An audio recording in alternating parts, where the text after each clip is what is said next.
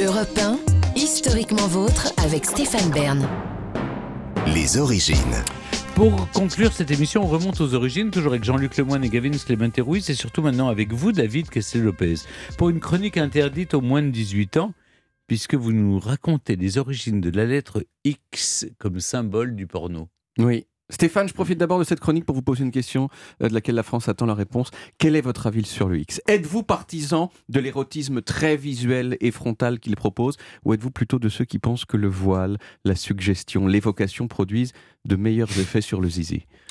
Euh, je n'ai pas d'avis sur la question. Je trouve dés- désolant que les gamins, Oui. les, les jeunes adolescents, Oui. que leur premier contact, si je puis dire, avec euh, la première vision du sexe passe par des films Oui. X. Parce que là, ça enlève tout romantisme et toute Mhm. découverte du corps. Et vous-même, vous n'avez pas d'avis particulier sur Euh, le Moi-même ayant été privé et de télévision et de tout dans ma jeunesse, si vous voulez, j'ai dû attendre de faire des- de l'observation sur, euh, sur pièce. Est-ce que c'était des gens de votre famille? Non, je remercie. Mes oncles et tantes m'ont laissé tranquille. Ça, c'est Euh, très- voilà, on, on a appris quand même pas mal de choses. Euh, euh, c'est très bien pour commencer cette chronique. Bon, je vous le dis tout de suite. Ah, ne vous énervez pas. Je vous le dis tout de suite. Personne ne sait avec une certitude absolue pourquoi le X, ça a fini par désigner les films dans lesquels on voit les gens tout nus qui font l'amour. Mais il y a une hypothèse qu'on retrouve quand même plus que les autres et qui est très bien résumée dans l'encyclopédie du sexe et du genre, écrite par deux anthropologues américains qui en plus étaient en couple, Carol et Melvin Ambert. Pour comprendre cette hypothèse, pardon, je vous préviens, il va falloir que vous vous accrochiez Ah. un petit peu. Est-ce que vous êtes prêts? Oui, Oui, bien sûr. ah, ça fait plaisir. si le X, ça désigne le film avec le avec les films avec le zizi, c'est probablement lié à René Descartes. Ce monsieur du XVIIe du siècle, connu euh, de tout le monde en France pour avoir donné son nom à une quantité phénoménale de rues, mais qui, avant d'être décédé, était surtout un monsieur vraiment très compétent pour tout ce qui est intelligence, genre la philo, les maths, tout ça. Et c'est René Descartes, le premier qui a dit ce serait cool si la lettre X, elle désignait un nombre qu'on ne connaît pas. Pour ceux qui ont fait S, euh, vous voyez ce que je veux dire les Mm. équations du genre x au carré plus 3 égale L'inconnu, ce qu'on appelait voilà, exactement, égale le cosinus de je sais pas quoi. Ah. Euh, et ben, si on dit x au carré et pas autre chose, c'est à cause ou grâce à René Descartes. Mais petit à petit, à cause de ça, le x a fini par désigner n'importe quoi qu'on connaît pas. On a commencé à dire Monsieur X ou même une planète inconnue chez les astronomes, paf, on l'appelle la planète X. Et là, et là, au début du XXe siècle, Né sous a- X. Né sous X, exactement, euh, quand on ne connaît pas euh, Les euh, parents. les parents.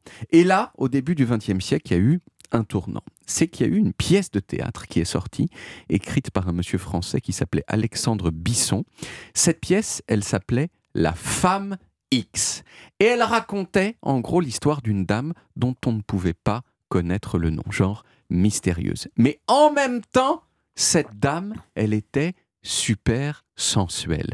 Et c'est de là que Ah. pourrait dater le glissement subtil entre le X qui désigne un truc inconnu, genre une personne anonyme, et le fait que ce truc inconnu, ce soit quelque chose qui, ouh, voyez, Mm. un petit peu sexuel, les- un petit peu chaud. Et ce lien-là, ce lien-là, il n'a pas arrêté à partir de là de se renforcer. Et c'est sans doute pour ça qu'en 1951, quand l'Angleterre a dû choisir une lettre pour désigner les films interdits aux moins de 16 ans, eh ben, les Anglais ont choisi le X. Il y a aussi des sources qui disent que ce X, c'était aussi le X de extreme, de extrême, mais euh, ce n'est pas prouvé. Alors il faut s'entendre, à ce moment-là, c'était pas encore des films porno, hein, puisqu'on était en 1951 et que les films porno étaient tout simplement interdits. Non, c'était des films un petit peu olé olé. Et pas d'ailleurs que des films olé olé, puisque le X désignait aussi les films ultra violents. Ou, plus étonnant encore, les films dans lesquels on faisait du mal à des animaux. Visiblement, dans l'esprit des Anglais dans les années 50, voir une fille et un garçon se tripoter, c'était pareil que de voir une grenouille qu'on découpe en morceaux. L'un et l'autre étaient extrêmes. C'est cette lettre X qui a été reprise aux États-Unis pour dire en gros la même chose, c'est-à-dire sexe, violence, truc de grande personne. Mais ça n'avait pas encore la connotation vraiment uniquement porno euh, qu'on a aujourd'hui, qui elle date du début de l'industrie des films porno dans les années 70, où les producteurs se sont dit assez logiquement que la lettre X, vu son passif, c'était la lettre idéale pour dire vous allez voir des gens qui s'emboîtent. Et, et, à partir de là, le X a pris sa connotation porno actuelle, avec en plus l'idée d'une notation. Puisqu'il y a le il y a le X, il y a le XX, il y a le XXX, et plus il y a de X, plus la promesse est grande en termes de pornographie. Comme l'andouillette. Voilà, exactement, comme les A de l'andouillette, c'est-à-dire plus ce film sera filmé de près et bien éclairé. Bah, merci Bah, David. On retrouve les plaisir. origines en podcast sur toutes les applis audio et en vidéo sur YouTube, Dailymotion et sur le site europe1.fr. Vous pouvez également retrouver toutes nos émissions.